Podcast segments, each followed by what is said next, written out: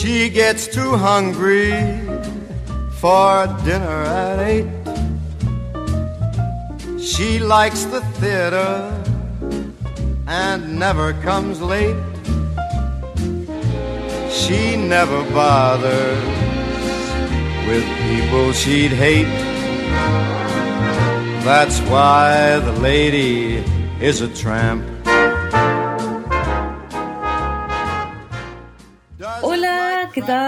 Bienvenidos todos a un episodio más de Maula, el podcast de sus corazones. Eh, nuevamente estoy yo, Ignacia, con mi querido Daniel. Saluda. Hola Ignacia, ¿cómo estás? Bien, ¿y tú? Acá, estoy interesado. Este va a ser un podcast particularmente eh, debatido y, y, debatible. Tal vez. Claro, yo de hecho cuando dije bien estaba mintiendo, porque en verdad estoy súper emocionada. ¿Ya? Porque en verdad este episodio es como un regalo a mí. Porque es sobre una de mis ídolas más grandes y voy a nerdear sobre ella. Ya. Eh, ¿Cómo se llama la, la dama? no es ni una otra que Joan Rivers. Wow. Ese no es su nombre igual. No, Es un nombre artístico. se llama Joan Molinsky. Joan Molinsky. Joan Rivers se murió como el 2012, 2000, 2014. O sea, tenía 81 años, era una señora bastante... Su- murió el 2014. Claro. A los 81 años y igual estaba súper lúcida y estaba súper vigente también. Claro, hay que decir que Joan Rivers fue como parte de la primera generación de mujeres cómicas que hicieron stand-up en la televisión norteamericana en los 60. Claro, o sea, ya, partamos por decir que Joan eh, era una mujer sobre todo dedicada al stand-up, pero toda su vida estuvo haciendo comedia, en general, porque escribió comedia, escribió películas, eh, colaboró en, para otros comediantes y siempre durante toda su carrera estuvo girando con su propio stand-up. Claro, eso era lo que le interesaba. Claro. Eh, bueno, nació el 33 en Brooklyn. Actuaba obviamente en el colegio, era la típica buena chistosa del colegio, Judía, judía. Eh, después estudió en Second City y a mediados de los 60, em- o sea, ya empezó como en los 50, fines de los 50, y a mediados de los 60 ella ya estaba en la tele. claro, que llegó, entre otras cosas, como aupada por Johnny Carson.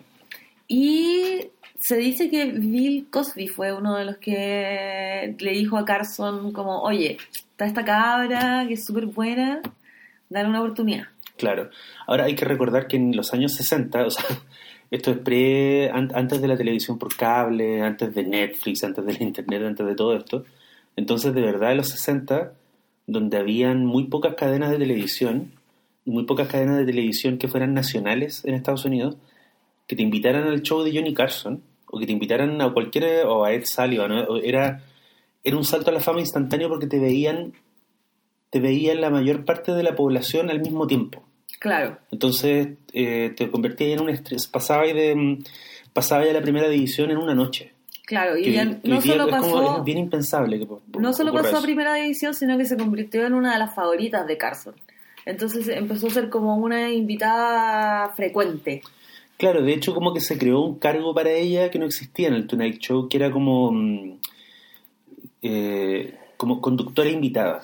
Entonces Claro. muchas veces cuando Carson no podía o estaba de vacaciones, como que la llevaban a ella para que eh, ocupara el, el rol de, de anfitriona y entrevistar a gente y todo. Básicamente ella hacía el show, hacía lo mismo que Carson cuando él no podía. O sea, tú cachai que hace como, no sé, 40 entre años. hace 7, 5 años atrás, como que todas las mujeres cómicas, así Amy Schumer, Sarah Silverman, era como, ay, por favor, dejen de preguntarnos si las mujeres somos graciosas o no. Y es como, loco, aquí tenéis una mina que le llevan preguntando 55 años. Claro. ¿Cachai? Es como...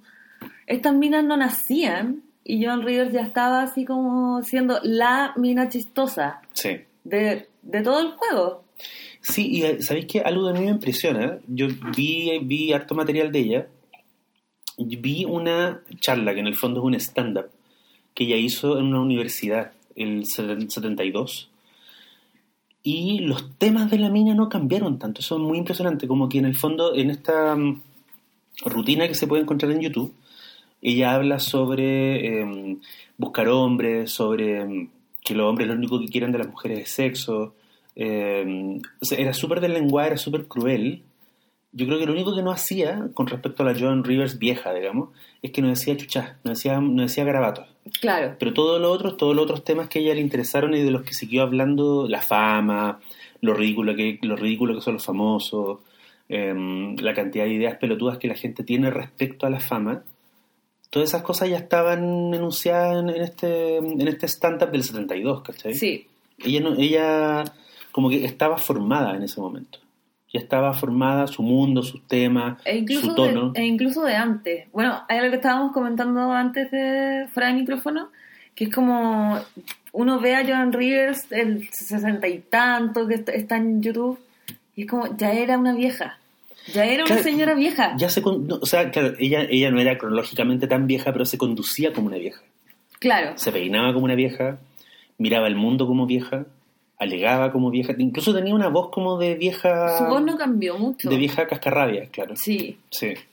Hay que decir que en realidad la mayoría de los chilenos conocimos, yo, yo la conocí, por la pega que hacía en la alfombra roja. Ah, claro, es que mira, voy a déjame darte más datos Vale. biográficos y vamos a llegar a ese punto. Eh, entonces, ella en- los 60 eh, estuvo en el Tonight Show como estábamos hablando, en el 68 le dieron un talk show de día. Claro. Después- como Nelly del caso. Claro. Después, en los años 70 como que se, consol- se consolidó en la tele, ya era así la, la mina más famosa haciendo humor en Estados Unidos. Después, en los 80, ganó Grammys, le fue súper bien en el stand-up, y en el 86 le dieron un late. Y se convirtió en la primera mujer con un late, y creo que sigue siendo la única. No, sí, después han habido otras, pero digamos, o sea, de hecho creo que incluso ahí fue cuando se peleó con Carson. Es que eso es lo que iba a contar, que la pusieron a competir al, al mismo horario que Carson. Y se dice que ella no le avisó a Carson en el momento, sino que Carson se enteró por La publicidad o la prensa. Entonces ahí se pelearon para siempre. Y de hecho, Joan Rivers no fue al Tonight Show no solo de Carson, sino después de todos sus eh, sucesores. Claro. ¿Cuáles son los sucesores de...? Jay Leno, ¿no? Claro, no, no fue a Leno, no Y fue ahora- a Conan. y ahora está no Fallon. fue a Fallon. Claro, ¿Cachai? Como que el veto duró para siempre. claro. No, pero Conan creo... Ah, sí, Conan estuvo en... Oh, me había olvidado. Concha, ¿verdad que Conan... ¿Viste? Conan estuvo... ¿Cuánto tiempo estuvo Conan? Como ocho meses, ¿o no? Un ratito. Sí, no alcanzó a, ser- no alcanzó a enterar el año. Claro, no alcanzó a gestar un bebé. Eso, eso fue un teaser del, del capítulo que alguna vez le vamos a dedicar a Conan. Oh, sí, y yo creo que a todo, a todo ese, toda esa historia. a todo ese grupo. Bueno, el 86 fue este año como súper movido porque ya todo, tenía este late, eh, pero al, al mismo tiempo estaba como súper peleando con su canal que era Fox, porque ella quería que su marido fuera uno de los productores. Al año siguiente, ella cachó que en el fondo el marido la estaba estafando. Claro, la estaba cagando con plata. La estaba cagando con plata y se estaba yendo por dentro y estaba haciendo las cosas mal casi a propósito. Eh, y ella decide divorciarse de él y el buen cuatro días después se suicida. En el 87. Brígido. Sí, muy brígido. Y lo más brígido es que la mina como dos días después volvió a la pega, Al tiro. al tiro. Como que... mm, sí, es... Bueno, más rato voy a llegar a esa conclusión, pero... mm, Ella igual quedó súper tocada con la, con, la muerte de Edgar, claro, con el suicidio. De hecho, eh, ya más vieja dijo así, bueno, yo le perdono todo excepto que se haya matado. Es muy, es muy John Rivers. es muy frase. Joan Rivers, sí. Sí, como que eligió hacer el duelo al aire, yo, yo siento. Claro, y de hecho, eh, años después, ella hizo una película con su hija Melissa, donde las dos actúan de sí mismas y hablan como del duelo de Edgar. Que ese, ese es, un Es como una película de así Halftime, o Sí, sea, Hallmark. Hallmark. Ese que, claro, lo que yo llamaba las películas de lunes por la noche en Canal 13, que como que ahí las daban antiguamente.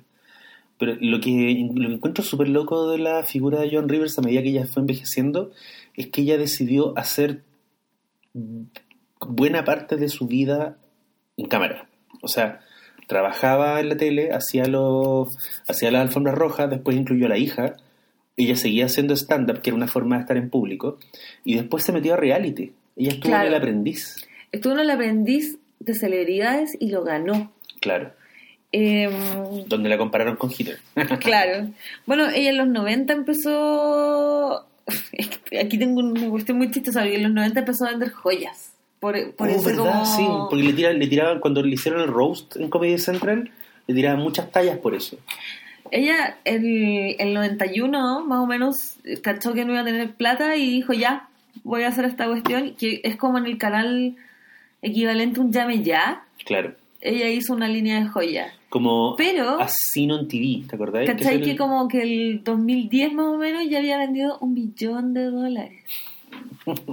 Ah, Ahora, todo esto tiene que ver con el hecho de que ella quedó con unas deudas súper grandes por culpa de Edgar. por culpa de Edgar. Y de hecho, en el documental A Piece of Work hay un momento bien, bien duro donde ella mm, dice: Bueno, por un lado soy trabajólica y, y me encanta contar chistes y ojalá trabajar todas las noches y presentarme todas las noches.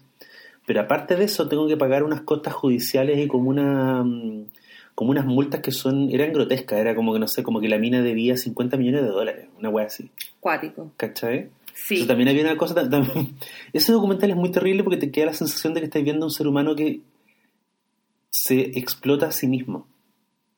¿Cachai? Sí, pero también estaba como eso, pero también está, eh, bueno, saltando el documental, como por ejemplo, ella tiene un equipo súper grande de gente que trabaja para ella, Un entourage. claro, que es más grande de lo que ella necesitaba, ¿cachai? Y ella lo, lo- como que lo da a entender en un momento. Y no solo eso, ella le pagaba a la universidad a todos los hijos de sus funcionarios. Sí. ¿Cachai? Entonces ella como que, y no solo la universidad, sino que como que tenía esos gestos todo el rato con todos ellos. Mm, Entonces como que ella decía, si yo dejo de trabajar, voy a dejar sin trabajo a todas estas personas. claro. Entonces como que mi fuerza de trabajo es necesaria para que estén pasando todas estas cosas. Claro. El hijo de fulanita tiene que ir al- tiene que pagar Harvard, ¿cachai? Em, Tenía, ella tenía, pero igual la cosa del entourage y la cosa de la casa, lo que se ve Es en que ella el- tenía en una casa mm, ridículamente lujosa. Es que yo creo que había una, una weá media rapera en ella, como de rapero que salta a la fama. Como que se fue, que se fue agudizando con los años, ¿cachai? Es como que ella terminó como con bling bling, ¿cachai? Como con joyas. Y cuando tú la veis de joven en los stand-up, de los 60 y los 70, la mina se viste, o sea, se, se ve bonita, pero no está recargada de joyas. Claro, pero siempre tuvo un estilo como diferente, siento yo. Como, Como eh, no, me refiero a estilo como de la moda, como estilo personal. Sí. Porque mm, se, se vio siempre distinta. De hecho, en los 80 me encantaba porque se vestía del mismo color de pies a cabeza. ¿Verdad? Entonces, en su talk show, de hecho, se le ve mucho, así como un- blazer rojo, vestido rojo, panty roja, zapato rojo. ¿Que ¿Sabéis quiénes se vestían así en los, quién se vestía así en los 80 y esa weá no era casual? Nancy Reagan. Ay, pero si ellas eran amigas. Nancy Reagan le ayudó a, a Joan a superar el suicidio de... ¿Qué onda que te ayude Nancy Reagan? Sí, es que es muy chistoso porque la vieja es muy progresiva, pero era republicana. Progresista. Claro. Progresiva, yo imagino como tocando con Yes. Sí. Ah. Así como comedia progresiva. Ay, claro. Bueno, la cosa es que el- el- lo que lo que también encuentro fascinante de la figura de John Rivers es que ella fue quizás la única de su generación de, de- de comediantes, mujeres comediantes, que ah, adoptó el tono de la comedia del insulto. Sí, que es una tradición en la comedia gringa súper antigua, pero que históricamente está hecha por hombres, claro. ¿cachai? Y ella lo, lo, lo asumió y lo agarró, y hay una weá muy heavy cuando tú veis el roast, por ejemplo, de Comedy Central. Eh, a la mina le dicen weas horribles, Sí, pero la mina cuando le toca a ella, dice weas horribles Es de vuelta. la peor. Es la peor, es la más viperina. sí. Y como que uno ve, uno entiende ahí como que la... mm, Puta, lo que decía, lo que decía Don Rickles, que es como el, era el rey de los insultos, que era el rey de la comedia del insulto, que decía que insultar cómicamente era un arte, una especie de arte marcial, era como mm, o lo tenía y o no lo tenía y no lo podía desarrollar porque tenía que ver, tenía que ver no solo con ser gracioso, sino con ser corajudo. Claro. Y en A Piece of Work hay un momento donde ella se enfrenta a un hueón que le empieza a, a, a, A huear del de- público. Sí, No, pero él empieza a alegar porque ella hace un chiste sobre niños sordos, creo, o sobre ser sordo. sí. Y el güey le grita, eso no es gracioso, mi hijo es sordo, algo así. Y ella le dice, oye, para que tú sepas, y como que le dice... Mi mamá es sorda. Mi mamá es sorda, y yo me casé con un hueón con una pierna, así que no me vengáis a pintar el mono con la corrección política, ¿cachai? Y ahí dice algo que es como una declaración de principios, que dice como el- hacer comedia, déjame explicarte lo que es la comedia. La comedia es que todos nos riamos de todo y, y nos demos cuenta que so- somos todos iguales. Que una idea muy gringa la comedia igual. Sí, Es como que la comedia básicamente es democracia. claro. Pero igual era bonito que ella tuviera como ese tollo, tenía ese discurso. Sí, ¿Cachai? Ella nunca, yo creo que nunca vi a John Rivers alegando por algo que le hubieran dicho. jamás. Como que ella asumía que era como que esta weá es un ring de boxeo. Claro. Te pegan y pegáis. Es que por- eso mismo ella era la... Pero ella era la que se pegaba más fuerte a sí misma. Sí. Entonces, nadie le iba a dar tan duro en el fondo. Y siento que ese- esa misma inclemencia con la que se trataba a sí misma, de cierta forma le daba permiso para ser inclemente con el resto. Claro, o sea, ella como que tenía, que también tiene que ver con esa, con esa cosa de que ella eligió vivir su vida en público y eso hacía que como que no tenía secretos, ¿cachai? O sea, como que uno sabía todo, las peores weas de John Rivers porque John Rivers las contaba. O sea, Claro. trabajaba con su hija, ¿cachai? Y, y había un montón de detalles súper cruel- crueles respecto a que la hija era una mina sin ningún talento, Melissa Rivers. Y John Rivers como que esas tallas, en vez de ofenderse, en vez como de atacar a los buenos y decirles como, oye, no hueven a mi hija, ella contestaba guas peores, Claro. de vuelta. ¿Cachai? Y en YouTube está lleno de unos momentos, momentos históricos donde ella le contesta, le contesta a Richard Pryor, le contesta como a, a Jerry Lewis en una, en una entrevista de la Teletón, le contesta a Howard Stern, que es como este Su eh, amigo, eran amigos. conductor de radio. Sí, pero Howard Stern hubo una época en que el bueno era muy cruel con ella. Sí, pues. ¿cachai? Y le decía como, ¿qué vamos a hacer si te moría en el estudio? ¿cachai? Y le decía, no es primera vez que algo así pasa acá, o sea, tu carrera se ha muerto varias veces. Es que ese, ese es otro tema, porque Howard Stern como que es un, bueno, un personaje que tuvo como un cambio, como que se encontró a sí mismo. Sí, yo igual encuentro, y de puro nerd, a veces me he puesto a, a googlear como gente que sube grabaciones antiguas de Howard Stern. Y claro, el bueno era un hijo de puta. Era terrible. Era horrible. Era, Hay una grabación donde el buen deja llorando a esta. mm, ay, a esta. Una, la Gilda Ratner. Lo, ¿Quién hace llorar a Gilda Radner? Howard Stern. No. ¿Cachai? Como que ella al final se, se le quiebra la voz y se retira súper apurada. Y Stern se queda como echando la talla con esta niña con la que hace, creo todavía hacen el, el programa. Y después se cae, en los comentarios del video decía como, bueno, la noticia fue que Gilda Radner salió del estudio y estaba llorando y todo. Y Atroz. parece que en esa época no se sabía, todavía no era público que Gilda Radner tenía cáncer. Oh. ¿Cachai?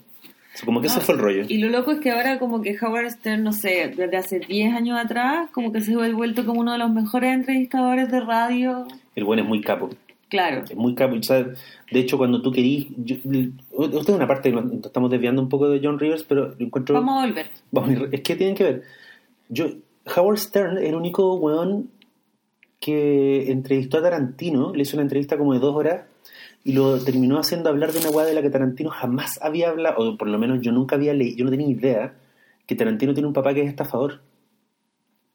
Que tiene un papá que es estafador y que es un weón como de muy mala muerte y que de muy mala mm, mala leche, mala uva, y que cuando Tarantino saltó a la fama con Perros de la Calle, el papá empezó como a pedir préstamos y a hacer negocios truchos diciendo, oye, soy el papá de Quentin Tarantino.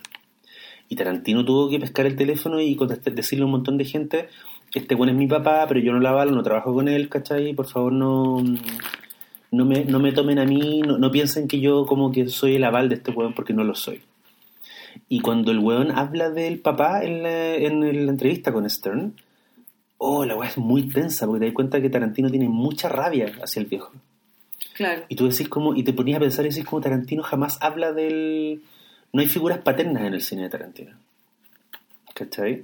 Entonces yo siento que esos momentos de verdad que consigue Stern tienen que ver también con este mundo de la John Rivers donde la loca podía tenía como un desparpajo súper em, eh, que podía ser súper kamikaze donde la loca tú la alfombra roja preguntaba weas súper duras. Sí, que era la razón por la cual llamaba la atención. Era como que la loca le podía preguntar a una mina oye esta plata este este mm, este vestido te lo regaló como el, el millonario de, de Dubai con el que te estás acostando El como que o- como podía preguntar weas súper feas y podía decir weas súper feas en la cara de la gente y era tan rápida, Sí. además. Además hay otra, hay otra weá del- de la etapa de la alfombra roja, que es como fines de los 90 hasta casi su muerte, y es que cuando tú cacháis como el, el currículum que la vieja tenía para traer, las cosas que había hecho, tú te das cuenta que terminar haciendo alfombra roja era una weá súper infame. Es como, Sí. o sea, es como que es como que Mario Cruzberger ahora hiciera alfombra roja. Es que por eso es súper infame como los lugares en los que caen en algunos momentos, porque es tan celebrity aprendes, ¿cachai? Sí, como... eh, Que era un reality que- que conducía Donald Trump y que era como en el fondo del aprendiz, pero con famosos de segunda calaña, ¿cachai? Sí, súper ordinario. Sí, como que había unos raperos como de mala muerte. Claro. Como que había, como que creo que estuvo en un momento, mm, como no sé, como actores de acción de los 80 que ahora estaban como muy de capa caída y ahí metido entonces en todo ese lote estaba John Rivers. Claro, y que te mandan a la alfombra roja igual Kuma, pues si mandan como, no sé, pues a Nachito Pop a la alfombra roja, ¿cachai? como al eslabón más bajo de la cadena. Sí, lo que yo encuentro milagroso es que ella convirtió eso, que era como un pituto forzado porque necesitaba la plata, eh, puta, en una weá que como que le dio un segundo aire, un tercer, un cuarto aire. Claro. Como que hubo mucha gente como yo que empezó a decir, ¿quién chucha es esa vieja, weón? Claro, y no solo eso, como que se de nuevo fue una persona que todos querían imitar y inventó ese formato, pues, como de tener una entrevista como más como más chistosa en la alfombra roja, Sí. donde el entrevistador es un personaje también. Claro, ella en el fondo enfrentó la pega de la alfombra roja como si fuera una mm, como si fuera un- un- una, una, una sitcom. Entonces hay una protagonista que es John Rivers y la locación es la alfombra roja y los artistas invitados son los buenos que van pasando. Exactamente. ¿Cachai? Entonces tenía como toda esta, todas estas peleas medias hueonas, medias como me- medias en broma con la hija, como que se tiraban mala onda, la hija le contestaba siempre como con impaciencia, o sea, ¿cuándo te vaya a caer muerta? ¿Cachai? Sí, como que tenían esta mala leche que estaba libreteada, pero que era súper buena porque tú sentías que igual la John Rivers estaba definida por la rabia, ¿cachai? sí, Como que ella ve, eh, en el fondo de su stand-up, que era una larga queja sobre distintas weas, había una mina muy enojada y muy, y muy mala, y como con la sensación de que la vida la había, la había pegado muy fuerte también. sí, ¿Tú no sentís que ella lo... lo- no- por ejemplo, cuando yo veo a un one como Chris Rock, sí, veo a un bas- que básicamente tenía una buena vida, claro. ¿cachai? Y un weón que desde el lugar de privilegio que, que le ha dado el dinero y la fama, Su talento. el weón y su talento, el habla de la vida. Cuando uno ve a John Rivers, la veis vieja o la veis como, incluso ya mm, eh, en sus inicios, tú veis como una mina que está profundamente desconforme como con todo lo que le tocó. Sí, se siente golpeada. Sí, es como, ¿por qué chucha estoy en este lugar? ¿Por qué tengo que usar esta ropa? ¿Por qué tengo que usar joyas? ¿Por qué me tengo que bancar la, la gente pelotuda? Te- te- Es una persona que está profundamente mm, puta descontenta con, con, con lo que le está pasando. ¿Cachai? Sí, Que eso es, es como que opuesto, ponte tú a alguien como... Ponte tú cuando veías a un weón como Seinfeld haciendo stand-up. Es todo lo contrario. Tú veías a un weón que tiene todas las respuestas, que está completamente en control, master of his domain, eh, que está completamente en control, que tiene una vida perfecta, que el weón es multimillonario, y el weón mira al perraje con desprecio. claro. Entonces el weón hace, observaciones sobre la plebe. La John Rivers es una mina que dice, ¿cachai la weá que me están pasando? ¿Puedes creer la mierda que me pasa? Es como una- era como una tuitera. fue, fue como la primera tuitera. Claro, empezó a tuitear en los 50. Claro, en vivo.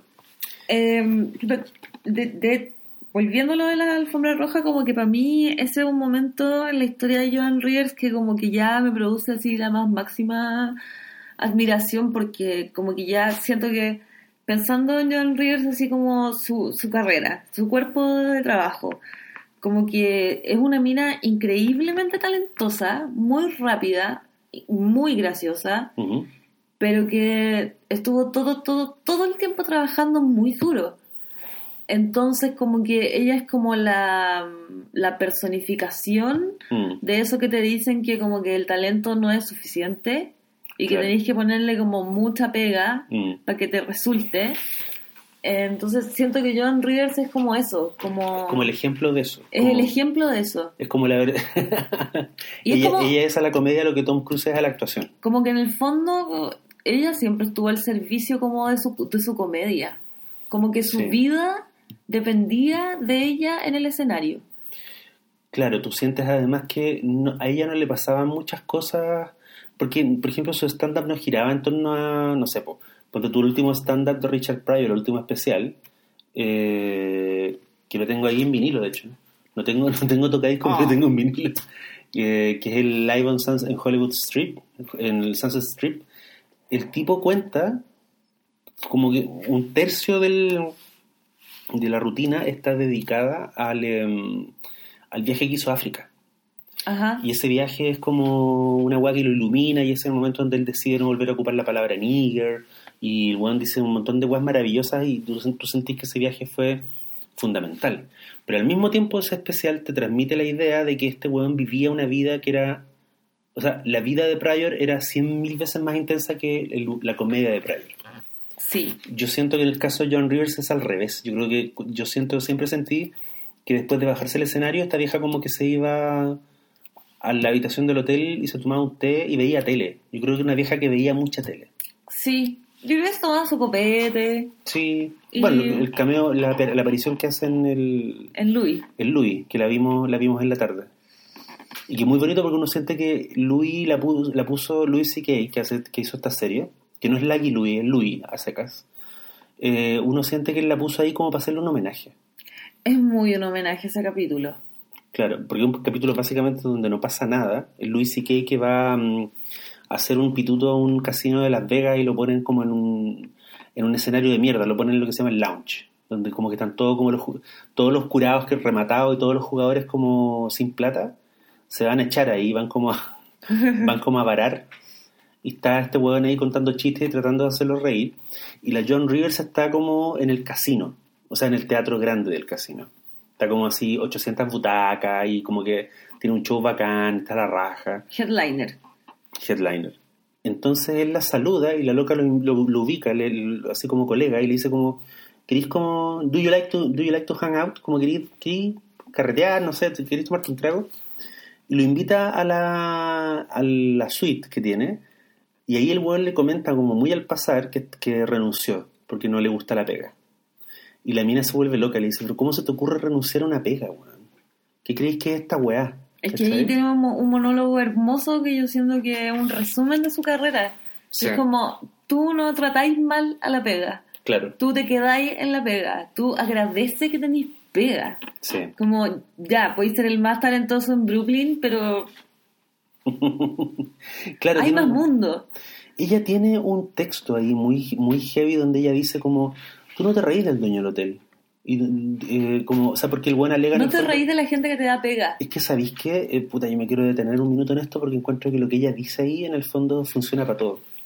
Y cuando yo vi ese capítulo de Louis, me di cuenta de la cantidad de hueones que yo veo pasar en redes sociales quejándose de llenos por puras hueas y disfrazando esas quejas de causas, cuando en el fondo son quejas de quejarte de, de, de, de satisfecho, weón, de, de, de echado para atrás, de tener el ombligo parado, ¿cachai? Ella le dice a Louis como... Eh, co- como porque en el fondo el argumento de Louis para renunciar es que puta no me dejan decir las guas que quiero, ¿cachai? Como que no me dejan ser Como cabros chicos. no me dejan ser como, no sé, John Lennon, ¿cachai? Claro. Como puta, tienen todas estas reglas, como que no puedo reírme de Trump, que es el dueño del hotel, como que no puedo insultar al público, como, como que no puedo usar eh, garabatos. Y la loca como que en el fondo lo que le dice es como, no sé, cabros chicos, weón, la, esta, es- la vida adulta es eso, y tú no podés pretender como ser un weón sin límites cuando trabajar significa aceptar los límites de las otras personas, aceptar las reglas. En el fondo lo que ella le dice es, tú no entiendes que ser adulto significa tener reglas del juego, eh, entender las reglas del juego. ¿Cachai? Lo que es muy bonito porque est- esta conversación sucede en un casino, donde la gente juega. ¿Cachai? Claro. Y lo que ella le dice es, tú crees que podéis vivir sin reglas. ¿Cachai? Porque eres bacán. Y porque te sentís gracioso, y porque en, en, eh, en Nueva York eres como el rey de la comedia y la weá. Pero, weón, ser adulto es ser humilde. ¿No? Y le dice, ¿tú te quejáis porque estás en el lounge? Yo hace dos años estaba en el lounge. Y voy a volver a estar en Y el lo más probable es que en dos años más esté ahí. Claro, y tú vayas a estar en el, en el teatro, porque así es, así es esta pega. Y lo que ella dice ahí en el fondo es que los comediantes son puta como zapateros, ¿cachai? No te podís bacanear, no podéis decirle a un weón no te voy a arreglar el zapato porque esa weá es un, no sé, un- es un zapato muy feo. No, weón, es pega. ¿Cachai? Y de hecho hay una... Hoy día he escuchado una entrevista en la NPR muy buena donde la loca en un momento le pregunta a la Terry Rose, que es como la mejor entrevistadora del mundo Sí. y las dos viejas secas como tirándose flores, la zorra. Eh, la Terry Gross le dice como, ¿cuál es el secreto para ser bueno en la comedia? Y la John Rivers le dice, hacerlo muchas veces. ¿Cachai? O sea, estar constantemente subiéndose al escenario. Claro. Porque la web es un músculo. Un momento súper importante en la carrera de John, en la tardía carrera de John Rivers es el 2010 cuando sale este documental que se llama Piece of Work, que es como mm, la hija de una conocida que la empieza a seguir por un año. Ella le pone reglas con ciertas cosas a las que no la puede seguir, pero en general le da puertas abiertas a su vida. Claro. Y ahí ven a la vieja, no sé, sin maquillaje, la vieja via- viajando en horarios ridículos para hacer, no sé, tres shows en una noche. Sí. Em, y en el fondo veis como su moral de trabajo. Claro. Y es súper impresionante porque adentro de su casa tenía un archivador gigante donde cada cajoncito era un año y adentro estaban todos los chistes que había escrito ese año, escritos en tarjetitas todas Sí. del mismo tamaño. Sí. Era, la- era una weá toc y hermosa. Pero eso es muy de comediante viejo. ¿Tú cachai que Jerry Lewis tenía, tenía sobres con donde, entonces afuera el sobre, adentro había puras tarjetas y el sobre afuera decía como chistes de divorciados, chistes de buenas con un garfio, eh, chistes de viejas que se caen por escalera. ¿Cachai? Y el weón, y era una weá muy loca, que era que cuando un comediante viejo se moría, Jerry Lewis iba y hablaba con la viuda y le decía, él tiene un archivo, ¿no es cierto?, de chistes, de, de, de- chistes en tarjeta, tiene un nombre, de hecho. Eh, sí, ya se lo compro. Y, esa weá era porque Jerry Lewis entendía que ese era el tesoro del weón, Lo es. ¿cachai? Entonces, claro, esa weá, lo, lo que se muestra en el documental de A Piece of Work, es como muy vieja escuela, ¿cachai? Porque lo- los buenos ya no trabajan así. De hecho, Janine Garófalo, por ejemplo, que yo encuentro que es una comediante que está influenciada por John Rivers y que fue popular en los 90, ahora está medio desaparecida, pero sigue trabajando. Ella tiene, un, ella tiene como, una, como un libro gigante de notas, como un cuaderno torre, y tiene las guas separadas como por eh, como por unos como por, como por unos marcadores y tiene como unos gráficos. Entonces, cuando tú veis como una vez ella mostró el cuaderno en, un- en una entrevista y el cuaderno de Yarin Garófalo son como unos gráficos, de- son como mm, son como esta, ¿te acordás cuando Bon Ballet tenía una pizarra y ponía como unos monitos? sí. Y decía como, ya, y aquí el jugador tanto... Tiene como eso, tienen como- son como jugadas deportivas, ¿cachai? En cambio, los viejos comediantes tienen como estas cosas que son como un párrafo, y esa es una talla, Claro. ¿cachai? Y es muy bacán cuando la... Y también cuando le preguntan a la, a la John Rivers, y decía, yo pago 10 dólares por chiste. Y la Terry Gross le dice, chucha, eso es súper poco. Y la mina le dice, sí, pero sin probar. Dice, raw material. Entonces, y lo que hacía la John Rivers es que venían hueones, jóvenes, y ella compraba todos los chistes que le ofrecían. Todos. ¿Ya? Y los probaba. Porque la loca se estaba presentando 8 o 9 veces por semana, entonces tenía muchos lugares donde probar tallas. Ujú. Y, él, y ella decía, de 100 chistes que compro, hay 10 que funcionan. Y de esos 10 hay 5 que puedo ocupar. Y de esos 5 hay uno que va a pasar a ser parte del especial, digamos. que Ella hizo varios especiales. Muchos. Sí. Sí. Otra, Perdón.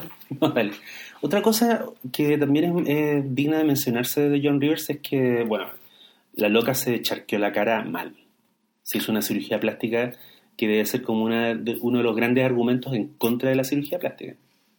Sí, pero no sé, eso también como que me produce una fascinación que no que, que, que me resulta difícil de explicar. Ujú. Como como que ella en un momento, como que yo creo que en un momento fue vanidad, pero después en otro momento fue como, ya, voy a mantener mi imagen de vieja loca.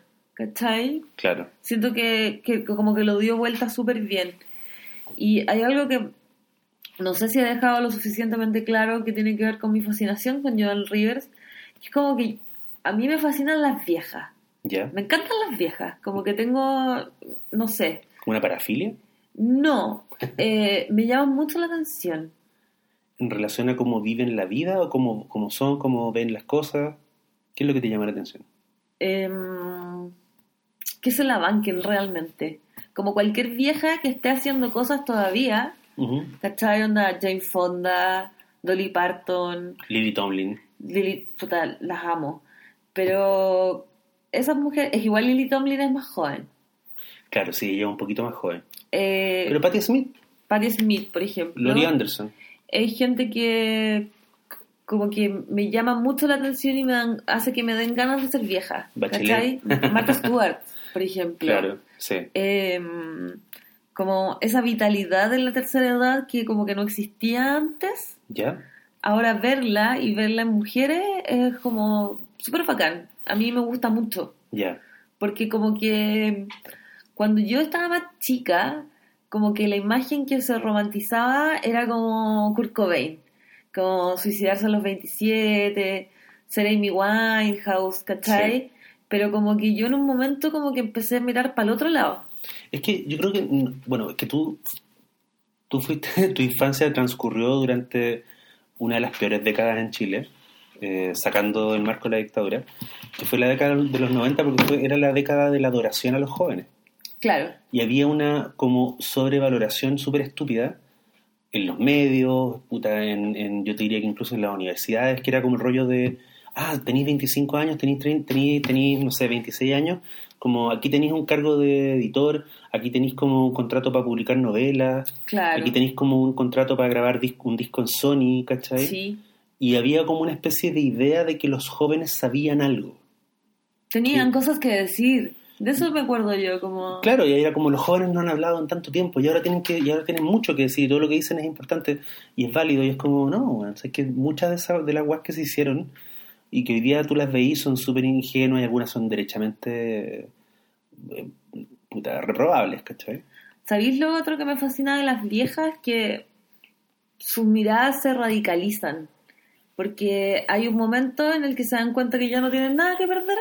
Mm, Entonces me interesa mucho lo que pasa en la vida de un humano que ya tiene como toda esta experiencia, pero ya sabe que ya eh, da lo mismo. es- sí, esa weá tiene mucho que ver con, bueno, también con, con la decadencia neuronal, pero mm, tú cachai que algunos viejos se ponen súper deslenguados porque en el fondo el cerebro se les está volviendo jalea, ¿cachai? Pero en paralelo a eso, también ocurre que yo creo que cuando tú te haces más viejo hay un montón de weas que te empiezan a importar una callampa. Claro, a eso me refiero con radicalizarte. Dylan. ¿Cachai? Que a Dylan como que siempre, o sea, no siempre ya no le preguntan, pero en una época le preguntaban por qué Chucha seguía girando, porque Dylan está siempre de gira. Ujú. ¿Cachai? Dylan ha venido como tres veces a Chile, de hecho. Y Dylan dice como, ¿qué voy a hacer? Voy a estar en mi casa viendo tele. Que es como la misma respuesta que da mm, que dan los Rolling Stones. Como, bueno, si hay gente que nos quiere ver y a nosotros nos gusta, y la alternativa es como irse a, un- a una mansión en el campo a mirar películas viejas, prefiero estar acá. Claro. Y tiene todo el sentido. Pero además que yo creo, esto lo dijo una vez Bono, a propósito de Johnny Cash. El buen decía que él sentía que los viejos se volvían punky. Y, que, y el buen decía, no hay mejor edad que la tercera edad para ser punk, para decir weas atroces, porque ya, ya te has bancado toda la mierda. Estoy súper de acuerdo. ¿Cachai?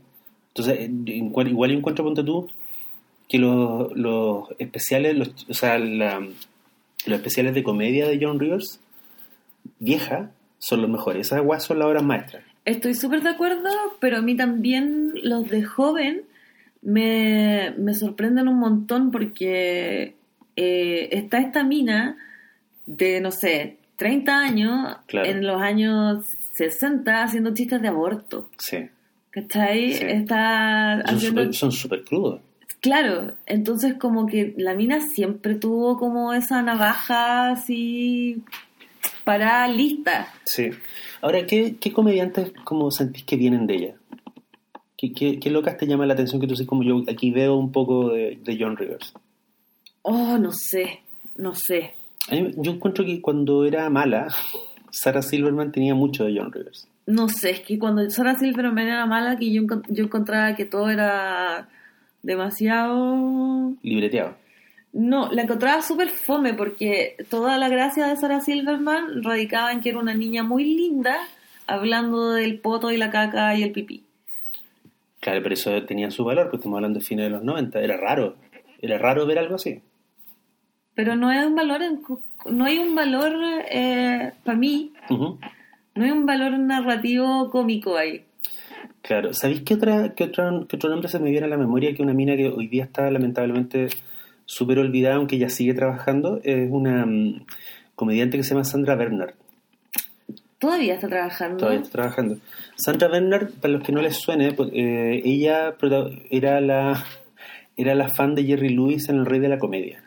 Claro, Que y junto, ella junto con De Niro lo secuestran y pasa todo lo que ocurre en la película. es triste porque ella es bien talentosa, pero por lo que más se le recuerda es por haber pololeado con Madonna eh, a principios de los 90. ¿Verdad? Porque tuvieron una cosa. Sí, Pero lo heavy de Sandra Bernard es que ella tenía una, ella tiene un stand-up precioso que se llama eh, Sin ustedes no soy nada, que es como una especie, es una weá muy rara porque es una especie de musical que en realidad más que reírse de cosas como, no es comedia observacional, ¿cachai? Sino que ella como que parodia como todos los clichés del espectáculo, como esa weá de estoy tan feliz de estar acá en esta noche compartiendo con ustedes, eh, había soñado, es, eh, es bacán estar acá en Cincinnati, ¿cachai? Como que ella se, se burla de toda esa weá y yo encuentro que eso es muy John Rivers, ¿cachai? sí. Y yo encuentro que como que hubo una pequeña línea, como, como que John Rivers como que le pasó el bastón a algunas locas. Y algunas, algunas hicieron cosas con él, otros, otros no.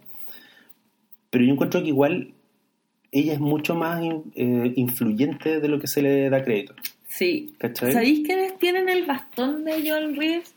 Ah, otros puntos para John Rivers, que ella siempre fue súper inclusiva con los gays, con los trans, con las drag. Como que ella fue de las primeras en poner a RuPaul en la tele, por ejemplo. Creo que ella fue alguna vez jurado de este reality que es RuPaul. No, ¿No? No. ¿Nunca la llevaron? no, no la llevaron. Pero sí ella, o sea, sí, cuando RuPaul tuvo un show, de, un- como un talk show, Joan Rivers fue invitada y viceversa. Ya. ¿Cachai? Como que los dos se prestaron ropa en todos los shows que los otros tuvieron. Y porque la mina era un espectáculo. O sea, si llevara a John Rivers era como garantía de que, iba- de que primero que te iba a cagar de la risa y segundo que probablemente te iba a caer una demanda. Claro. Porque la mina decía weas muy feroces. Oye, de hecho, cuando ella eh, ya estaba como en la, como en la quemada de su carrera, Ya. cacha lo bonito, como que en I le, le tenían abogados como que estaban todo el rato buscando formas de meter sus chistes. ¿Ya? ¿Cachai? En general, como que la- estas cosas, que como la gente que es demasiado afilada, hay al lado un abogado como mm, preparándose para la demanda, ¿Ya? pero eh, en I le tenían eh, abogados como preparándose para que sus chistes fueran indemandables. Ah, así como ándate por este lado, No. dilo de esta forma. No, era como el, de la forma que lo diga Joan, ¿Ya? Hay que los abogados se van a mover. Eso, pero ¿sabes de qué te habla eso? O sea, no solo del cariño que le, ten- que le tenían en la, en la estación, sino de la cantidad de plata que ella debe haberle producido ahí. Claro, o sea, habla como de, de- del Star Power, Claro. como en el fondo. Sí. Ahora yo encuentro que Melissa Rivers no es, no es tan bacán.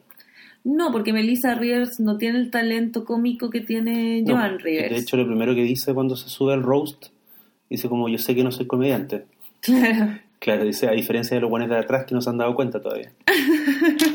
Pero es divertido porque también encuentro que Melissa Rivers como que, más que vivir a la sombra de la mamá, como que la mamá, como que John Rivers encontró una forma de mantener el lazo con la hija. Como Sí. que un manteniendo toda la distancia del caso, es un poco lo que trató de hacer Will Smith con, con, con su hijo cuando lo metió en esta película de Chamalan. como que, como que Will Smith dijo como, ya, a ver, me voy a pasar ocho meses fuera de la casa. ¿Cómo lo hago para no perder el contacto con mi hijo? Metámoslo. Metémoslo. Es horrenda esa película, es horrenda. Pero lo más horrendo es lo terrible que tú decís, como- lo terrible de ver a un pendejo que claramente no quiere estar ahí, que no le interesa actuar, o no le interesa actuar en eso, y que está ahí porque la voluntad del papá es una puta estrella, entonces el buen dijo, te venís a trabajar en esta película de Chamalán y venís conmigo, ¿cachai? Sí. Bueno, John Rivers como que yo siento que no lo hizo de esa forma, por eso, por eso funcionaba. Claro, es que las dos se amaban demasiado también. Como que. Y porque cualquier weá fea que tú puedas decir del, del- de la weá como del nepotismo de llevar a, a tu hija a trabajar, ellas lo habían dicho primero. Claro. Y bueno, de esto a propósito del roast, eh, como que antes de cuando se produce el roast, eh, la persona que va a ser como homenajeada se le pregunta como con qué cosas no te, no te podemos hacer chistes, porque se sabe que van a ser, van a venir chistes muy duros, dándole por todos lados. Y ella lo único que pidió fue que no hablaran de Melissa ni de Cooper, que es el hijo de Melissa. Ah, protegió a la familia. Claro. El resto, así, denme como quieran. Tú me contabas que el versus como lo que pidió Donald Trump cuando le tocó a él ser el anfitrión de un roast. Donald Trump lo que pidió fue que no se hiciera ningún chiste relacionado con eh, sus bancarrotas o con el hecho de que él tiene menos plata de la que él dice tener. Y ahora ese buen es presidente. Lo encuentro cuatiquísimo. Bueno, de hecho, él sale en el roast de John Rivers y es por lejos el, el buen más fome. Obvio. Porque es un segmento grabado, el buen tiene una talla eh, donde básicamente se tira como flores a sí mismo y le dice como, ay, si no vienes y si no estás acá el lunes a primera hora te despido. Como, qué chucha, weón. Como, el bueno entendió el formato. Fomísimo. Sí. Em, ya. Y ahora, con, con mucha tristeza, quiero, con- quiero hablarte del funeral de Joan Rivers. Vamos. porque mm, ahí hay una condensación de, de- de todas sus sensibilidades. Mira, para empezar, ya fue una ceremonia que la dirigió un rabino, obviamente, pero que duró mil horas, porque habló Melissa, habló Howard Stern, habló la, mm, la contadora, ¿cachai? Así habló mucha gente de su vida. ¿Y por qué habló la contadora? La contadora contó una historia, bueno, eran súper amigas, y la contadora al parecer es muy chistosa, ¿Ya? porque después yo investigué esto con, con los testimonios de varias personas, entonces estoy cotejando aquí. Entrevisté a mucha gente. Estoy, cote- estoy cotejando varias, varios testimonios.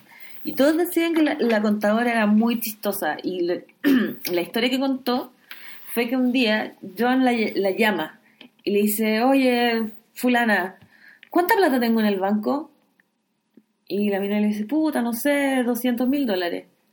Ya, quiero que vayas al banco ahora y saques todo esos, eh, toda la plata en billetes.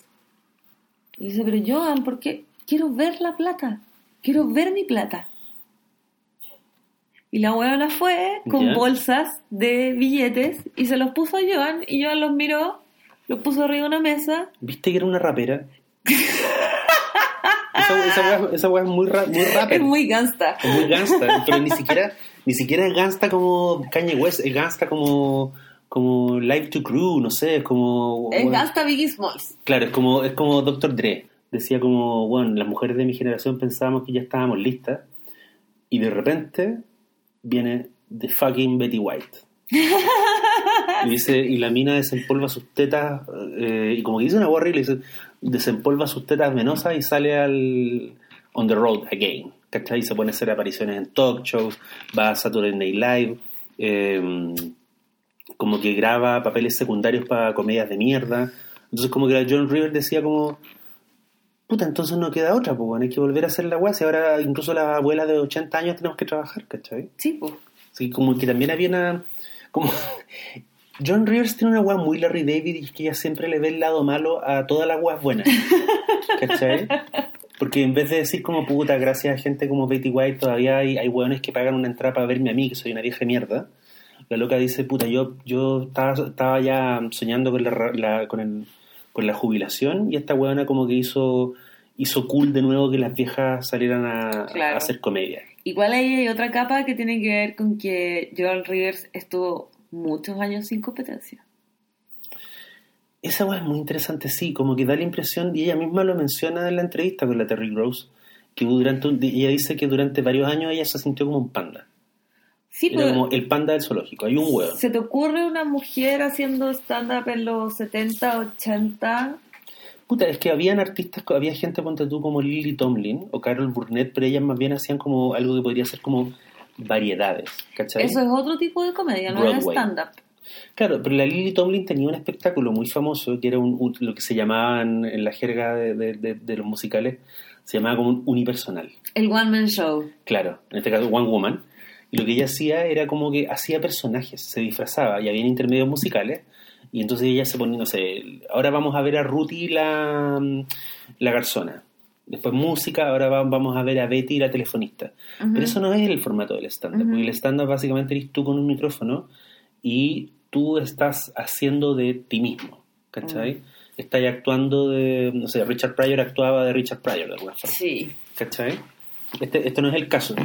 Pero lo que sí tenía es que lo que John Rivers la salvó, yo creo, fue el apadrinamiento de, mm, de Johnny Carson. Por eso es tan tortuosa esa relación, porque hay un momento en que era obvio que ella tenía que volar. Y era bacán que le hubieran dado como un late night. Y el bueno, en vez de apoyarla, como que se ofende mortalmente. Sí. Como que es como. Como que y te das cuenta que dentro de todo, igual, buenos como Carson eran súper conchas su madre, porque era como. Yo te apadrino, yo te hago famosa, yo te levanto, pero para que estés conmigo. Obvio. ¿Cachai? Entonces de repente te vas a otro lado, es como, no, pues bueno, ándate a la chucha. Sí, pues. mientras esté a mi servicio es la situación. Sí, ahora hay una weá muy rara. John Rivers, yo no sé si. Yo, nunca tuve la sensación de que ella tuviera. O sea, yo sí, Yo creo que hay argumentos para decir que su comedia era feminista, pero nunca sentí que ella tuviera discurso feminista. Para nada. No. No, Pero si era republicana, ¿qué, güey? ¿Qué no pero, pero más allá de eso, como que ella tenía una visión muy anárquica de la wea. Sí, no, totalmente. No tenía como compromiso, ¿cachai? No, y por eso yo creo que, que como que el, el bastión de su comedia eh, lo están, lo, están las drag queens. Porque ahí hay un humor súper em, Duro. súper duro, súper de auto, au- de reírse de uno mismo, y como, pero de reírse de uno mismo así sin ninguna clemencia. Yo creo que es donde hoy en día está la gente más graciosa, más rápida del- de la comedia en general. Mm, entonces yo creo que ahí está la cosa. Como que ahí, ahí, ahí, que- ahí quedan como. Ahí, Claro. ahí quedó la siembra. Bianca del Río, por ejemplo. No la te voy a conozco. tirar unos, te voy a tirar unos nombres. ¿Ah? Bianca del Río, Trixie Mattel, eh, Lady Bunny. ¿Esos son nombres reales? Son nombres reales. ¿Ya? Son o sea, me refiero, sé, sé que son reales, pero me refiero. Como que suenan como. Suenan como personajes de. Como de los cariñositos. ¿Cachai? No, no creo. Ya, ok. Bueno, en fin. Eh, de hecho, Bianca del Río, eh, Joan alcanzó a entrevistar porque Joan tenía un- alcanzó a tener un programa como los últimos cuatro años de su vida en YouTube que se llama In Bed with Joan. Y ella entrevistaba a otros cómicos. Esa weá, yo creo que ahí como que ella se despidió con, con un disparo. Es súper bonito porque además como que él, esos son los únicos momentos donde ella como que hablaba con soltura de su vida y de su experiencia. Sí. Porque incluso yo vi el reality que tuvieron con Melissa, que era súper ridículo, porque todo- todos los capítulos eran sobre como que a Joan se le ocurría hacer una weá muy ridícula y como que Melissa tenía que así como, oh, de nuevo tengo que salvar a mi mamá, ¿cachai? El, el capítulo más icónico es cuando eh, está Joan con su amiga y mm, acaban de legalizar la marihuana en California, entonces le dice, bueno, vamos a comprar marihuana, o sea, vamos a fumar. Y compran un montón, compran, compran comestibles, compran fumables y mm, están en el auto de Joan y se drogan en el auto y Joan cacha que no puede manejar. Entonces llaman a Melissa. Ya. Y Melissa es súper así como antidrogas y se va retándolas todo el camino, ¿cachai? Como que esa es la estructura clásica de... Oye, ¿y ese reality habrá sido antes o después del reality de, la, de las argandoñas en Chile? Porque me suena mucho la vez que vi el reality de, de las argandoñas. Antes, po. Ah, Antes. Sí, sí, mira, y, y Ryan Seacrest tienen todo este todo el tema de los reality familiares em, absolutamente mapeado y gracias a las Kardashian obviamente que se han prestado para todo y más entonces como que ellos tienen muy muy pulida la fórmula John Rivers le dio muy duro a las Kardashian. sí Sí, no tenía ningún...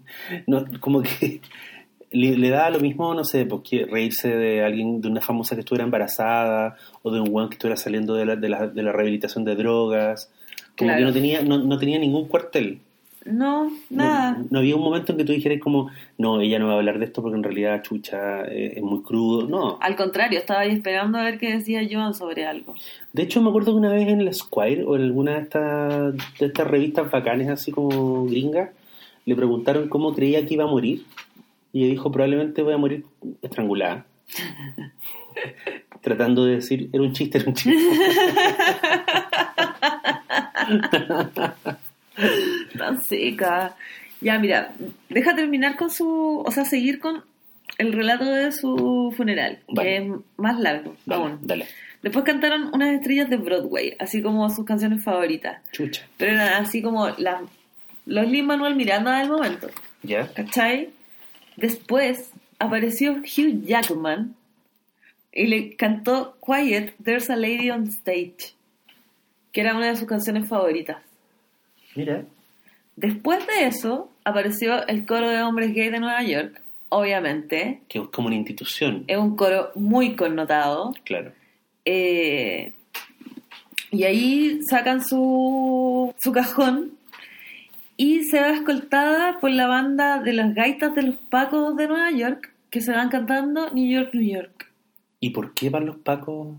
¿Qué tenía que ver ella con los pacos? Porque ella es una neoyorquina connotada, ¿cachai? Vivió en Nueva York los 81 años de su vida y no sé, pues.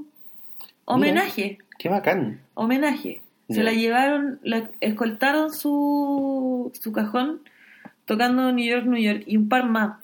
Pero como lo que recordaba la gente es que sal- salió de la iglesia, estaba esta banda afuera en la calle, como al frente de la iglesia, tocando paella. Es como, es como un funeral de novela de García Márquez. Y habían dos mil orquídeas. Wow. Estaba Es que- pensando que yo, yo creo que nunca he ido, nunca iré a un funeral así. Es que la vieja era una gran, era una gran organizadora de eventos porque el matrimonio de Melissa Ya. fue una boda apoteósica. Ya. apoteósica. Así, invitaron a todo el mundo. Era una cuestión así con mil Pero además que millones heavy de... invitar a, eh, o sea, tú tenés, no sé, mil invitados, de esos mil probablemente has insultado en televisión a 900. ¿Cachai? He dicho weas Sí. atroces de 900 weones en la sala. Igual es loco porque cuando veís como la gente que fue a su funeral, caleta de gente, ella se rió así públicamente de maneras muy crueles Sí. y eran amigos de ella. Sí, pues. Bueno, que yo se estaba pensando, en realidad, ¿sabéis qué? Me acabo de dar cuenta que el mejor heredero de John Rivers es una marioneta. es de es Triumph, Triumph the Comic Insult Dog. de Comic Insult Dog, claro, que es este personaje que, que creó Robert Smigel para el show de Conan, pero el show de Conan en Nueva York, en los 90. Y ese perro, claro, ese perro de partida era un perro con un habano, era un perro que tenía una humita, era, estaba como, como interpretando a un eh, cómico viejo, Sí. ¿cachai? Y Triumph es muy rápido, es muy rápido. Y de hecho, los que quieran ver como el trabajo que hace, que hacía, porque ya creo que ya no es igual Triumph, como que igual, igual se blanqueó un poco. Pero en, el, en la premier del ataque de los clones en Nueva York, ¡Oh! Smigel va con Triumph a, a la fila de los, de los, Gran sketch. de los, de los fanáticos, de los Jedi que están haciendo la cola y el huevón hace... y es, un, es un sketch perfecto. Todas las tallas son buenas, todas las tallas son crueles. Es una Gran hueá así, sí, muy, muy bien bacán. editado. Eh, Está súper bien es editado. muy bueno. Y es tan Sí. bacán que al final el weón sa- trae al doctor Spock y lo hace pasearse entre los hueones. ¿Cachai? Y encuentro que como que ese, ese, ese es un homenaje a John Rivers. Oye, recomiéndate un, una Joan Rivers así que se pueda encontrar en internet.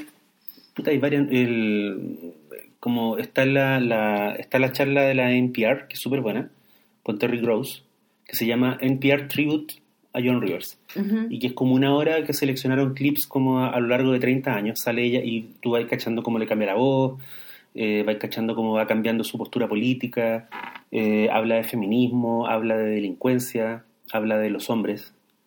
Y la otra es esta, lo que te digo, esta especie de charla stand-up que dio en una, en una universidad, que es de 1972. Que tú, tú John Rivers 1972 y te sale como el primer hit en YouTube.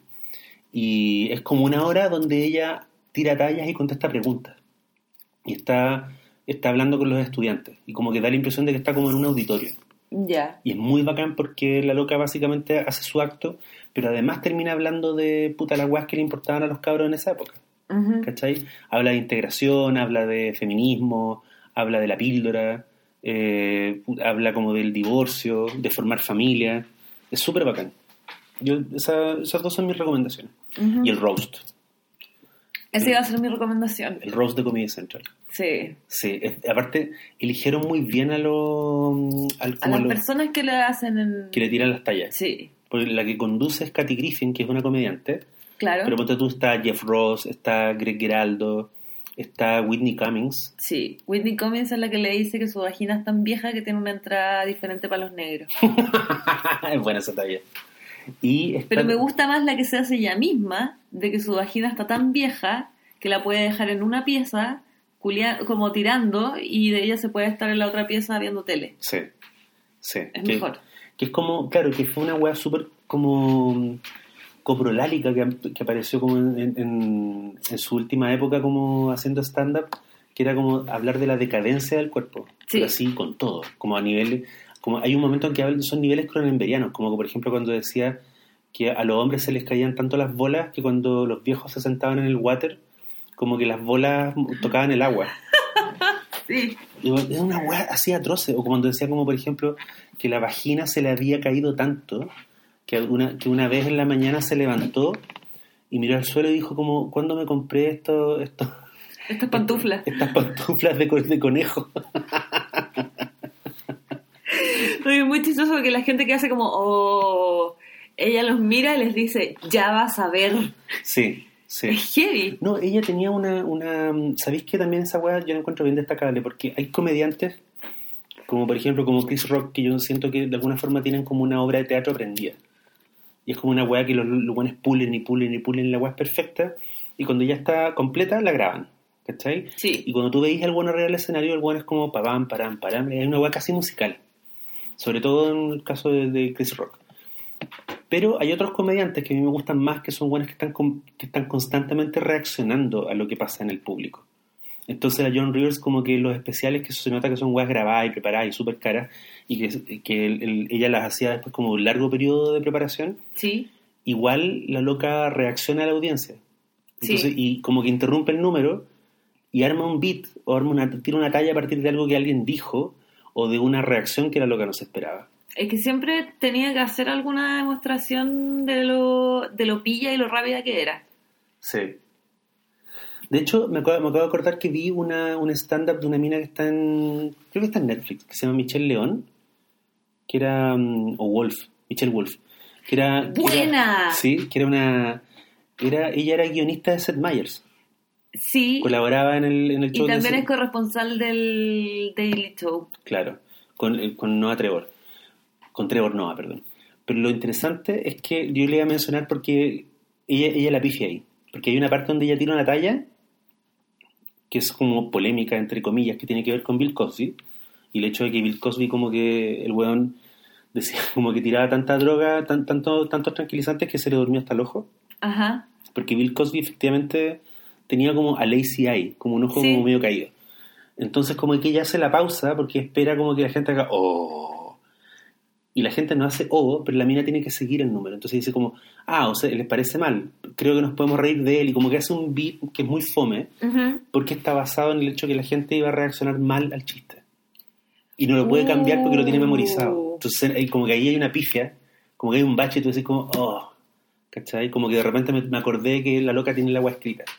Em, Que a John, a John Rivers no le pasaban esas weas. Claro, en general cuando un cómico decide esperar, eh, claro, está esperando una reacción, pero en general estáis esperando que se ría. Estáis desafiando al público a que se ría. Claro, pero si el público no se escandaliza y simplemente se ríe, o hay silencio, y la wea no funciona, claro, como que y no sabe salir del bache, la wea queda expuesta como... tenéis que estar preparado para, tenéis una- que estar preparado para cualquiera de las posibilidades. Sí, por eso es tan, yo encuentro que cuando la, cuando el- cuando la gente que hace stand-up lo hace bien, la wea es maravillosa, porque es como, bueno, es como ver un solo de batería, ¿cachai? Absolutamente. Que a mí me pasaba con me pasaba con John Rivers y, y- y encuentro que las últimas weas son la loca sube, sube, sube y las weas son solo más bestiales.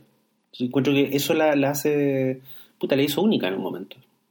Yo no sé si no sé si hay alguien, no sé si de las comediantas gringas que hay ahora activas vaya alguna de ellas vaya a envejecer como envejeció John Rivers. Me encanta que hayas dicho comediantas. Lo voy a No empezar a ocupar. ¿Cómo se, salió? Comediantes. Eh, no, yo tampoco creo que, es que no sé, como que eh, lo que estábamos hablando en el capítulo pasado, como de la corrección política, está entrando mucho, entonces como que no sé si es posible que alguien envejezca como envejeció Joan. O sea, probablemente no, también depende de cómo, de cuál va a ser, no sé, no sé, no sé, no me imagino cómo va a ser el futuro. Aparte ya las veo intentando, Amy Schumer, ándate, no sé. Es bien fome ella. Es bien- pero tenía este show de Amy Schumer y tenía una web muy divertida, Ya, pero esa lo escribía Tig Notaro. que es la mina que funó a Louis C.K. Una de las, Una de las minas que funó a Louis C.K. sí. Sí. Deberíamos hablar de eso después. Tig Notaro es seca. Ya, la voy a ver, no, no la- no la Ya. conozco, solo, solo la conozco por, por lo que pasó con Louis C.K. Oye, espera, ya, para cerrar. Dale. Tig Notaro se murió su mamá. A las dos semanas le descubren que tiene cáncer en las dos mamas. Eh, le da un virus en la guata ¿Ya? y termina con su polola. Todo eso como en un lapso como de seis meses. ¿Ya?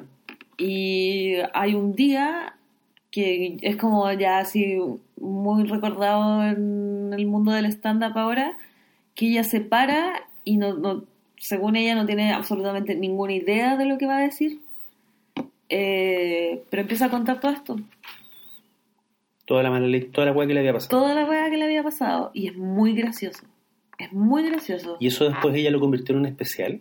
Eh, sí, Ya. Bueno, como lo que hizo Patton Oswalt con Annihilation. Claro, Pero ella creo que lo hizo antes. ¿cierto? lo hizo mucho antes. Sí, pues hace varios años. Claro. Sí, yo creo que leí algo sobre eso. Claro, ¿no? Es que fue. Aparte que esa noche estaba como Luis y Kay, no sé quién más, entonces como que el otro día estaban todos tuiteando al Bueno, como respecto. good, good timing. Claro, y fue heavy porque como que la mina lo improvisó todo, no era un acto que tenía escrito ni nada, pues entonces no era algo que se podía repetir. Mm. Me acordé lo, lo último, de una, de una anécdota. ¿Te, te acuerdas cuando hace unos años salió un especial que se llamaba Talking Funny? Tal- Talking Funny, hab- hablando Sí. Que era. Que Ricky fondo- Gervais, eh, Chris Rock, Seinfeld y Louis C.K. Claro, hablando de, hablando de su pega, de la comedia, de cómo había Claro. empezado. Y alguien le preguntó a un weón de HBO por qué no se había hecho lo mismo con mujeres. Y si se hacía una weá con mujeres, ¿por qué no llevaban a John Rivers? Y el weón de HBO, que probablemente era un fan, el weón dijo porque no hay nadie más como John Rivers. Entonces, la idea del formato era que se fueran weones como más o menos iguales. Claro. ¿Cachai? En términos de, independiente que tú encontres más o menos gracioso a Louis C.K. o a Seinfeld, están más o menos en la misma, como en el mismo rango. En la misma marquesina. Pero en el caso de John Rivers no había nadie más. No, por. ¿Cachai? No. Entonces no podíais ponerla con. No la podíais poner con Janine Garófaro, no la podíais poner con Amy Schumer, porque iba a ser como la vieja bacana hablando y la otra es como escuchando. Claro. ¿Cachai? Nos iba, nos iba a producir la dinámica del, del, del debate, del debate entre iguales. Claro, por porque además así. entre las comediantas, algunas pueden no estar de acuerdo con lo que hacía Joan Rivers, pero ninguna puede decir que no admira a Joan Rivers. Eh, no sé. No, Es no. que es la que le abrió camino a todas, entonces no puede, como que no... Bueno, sí, ella, ella, ella es mucho más, más relevante de lo que parece en un principio, justamente porque muchos la conocimos como ya en sus últimos años, y era como esta vieja chillona y, y cruel, Pero claro, cuando uno, cuando uno investiga más, cuando te metías a YouTube y cachai la cantidad de material que la mina hizo durante su vida, la weona hizo, no sé, horas y horas y horas de comedia. Sí. Ella sola, parada En- hablando. Encuentro muy bacán que estemos hablando de esto porque uno de los objetivos de mi vida es reivindicar la figura de Joan Rivers. Como más de más que una vieja ópera. El Evangelio. Sí, El Evangelio de Joan. Al evangelio de Joan. Mm. Sabes que yo muchos años de mi vida tuve un espejo de cuerpo entero para mirar mi cuerpo vestida, obviamente. Y tenía ahí una foto de Joan Rivers. Qué bacán. ¿Y era una foto vieja o, o de joven? Ah, Como en el medio. como en el medio. Vestida, vestida de leopardo. Tengo que mencionar súper rápido una cosa súper chica. Pero espera, lo que quiero decir es que como que me daba inspiración para seguir el día. ¿Cachai? Qué bonito, Nacho. Era bacán. Sí. Qué bacán. Lo, lo que te quería decir es que eh, yo vi la película que ella escribió. Ay, ¿verdad? Se Sí. llama The, The Girl, The Girl Most Likely To, que creo que también en Chile se conoció como Miriam, ¿Ya? que es el nombre de la, de la protagonista, que la interpreta Stoker Channing. Y es una película súper rara, súper cruel, súper corta, la cual dura como 70 minutos. Y fue una película que se hizo para tele en los 70. Y el argumento es súper sencillo. Esta es una pendeja que es muy fea, muy chica, imagínate como una chilindrina gorda, y que está en la universidad, todo el mundo la trolea, todo, nadie la cotiza, la humillan, ¿cachai? Entonces, como escapando de la última humillación que le hacen, ella va manejando un auto y choca. Y termina en el hospital con la cara completamente vendada y los, y los eh, médicos le dicen, puta, te tuvimos que reconstruir la cara, ¿cachai? Porque el accidente fue muy grave. Y cuando le sacan las vendas, la loca es puta Stoker Channing, pero bonita. Como sin lentes, con el pelo resplandeciente, Ya. ¿cachai? Como cuando Betty la Fea se transforma. Claro, pero esto es como The Original Betty la Fea. Claro. Y lo que ocurre acá es como súper dark, o sea, súper oscuro, porque en vez de usar como su flamante belleza como para ser feliz, la mina decide usar la- esa belleza para atraer y matar a toda la gente que se, que se burló de ella. Claro, se, va- se venga de sus bullies. Claro, y en el fondo la agua está presenta como un largo raconto, como un flashback, porque ella está en la cárcel. La agua es súper negra. Y es una comedia, eh, no, es, no es genial, y, y es una película para tele, así que tampoco tiene tanta, mm, no es visualmente muy atractiva ni nada, pero tiene una agua muy interesante como de mala leche, como hasta el último. ¿Cachai? Como que ella ella al final dice como, bueno, estoy a la larga esta es la historia de un, esto es un cuento de hadas de una princesa que encontró a su príncipe. Y la cámara se aleja y te das cuenta que la mina se está casando con el Paco que la descubrió. Que es un Ah. señor como 20 años mayor. ¿Ya? Y, se- y ella está vestida de novia y el Paco está al lado y la mina del otro lado está esposada a un gendarme porque están en la cárcel. La loca se está casando como en la capilla de la cárcel. Ya. Y la loca dice, es un final feliz. A la larga, a la larga conseguí lo que toda mujer quiere, un marido. Oh, ¿Cachai? eso es muy Joan Rivers. Esa weá es muy de ella, pero el- la película es muy rara. Tú decís como, ¿quién le dio luz verde a esta weá? Porque es una película que se vio en la tele, de- probablemente, probablemente en horario nocturno. Pero cuando tú la veis hoy día, decís como, "Ah, esa weá no se podría hacer hoy ni cagando.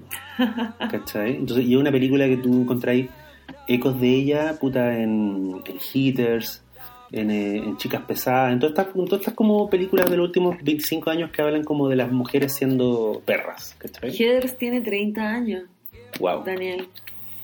Sí. Ahora hay una serie. Como no le tengo ninguna fe. Puta, a mí igual me interesa verla. Me Sí. interesa ver cómo, se, cómo, cómo dieron, deben haber dado vuelta a todo, ¿cachai? Puede ser. Sí. Hay que pe- pegarle una mirada. Mm. Oye, ya, pues, eso. Ya. O sea, este capítulo se tomó un poquito más, pero yo creo que eh, valía la pena. Lo. Era necesario. Era necesario. Sí. Sí. Yo creo que cuando hablemos de Luis C.K. vamos a llegar a las 3 horas fácil. Oh. No, no, no, no, espérate, es que no- la gente, la gente, la horda de auditores que tenemos a esta altura, eh, no sabe, pero hemos estado pimponeando varios temas y lo que yo tengo, lo que yo estoy esperando con ansia es la, la saga que vamos a hacer sobre Michael Jackson.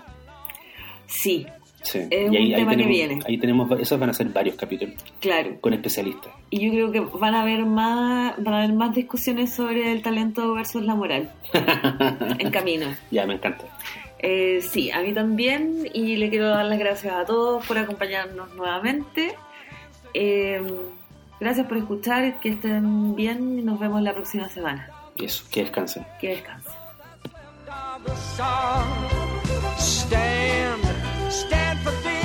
should. Yes, get high.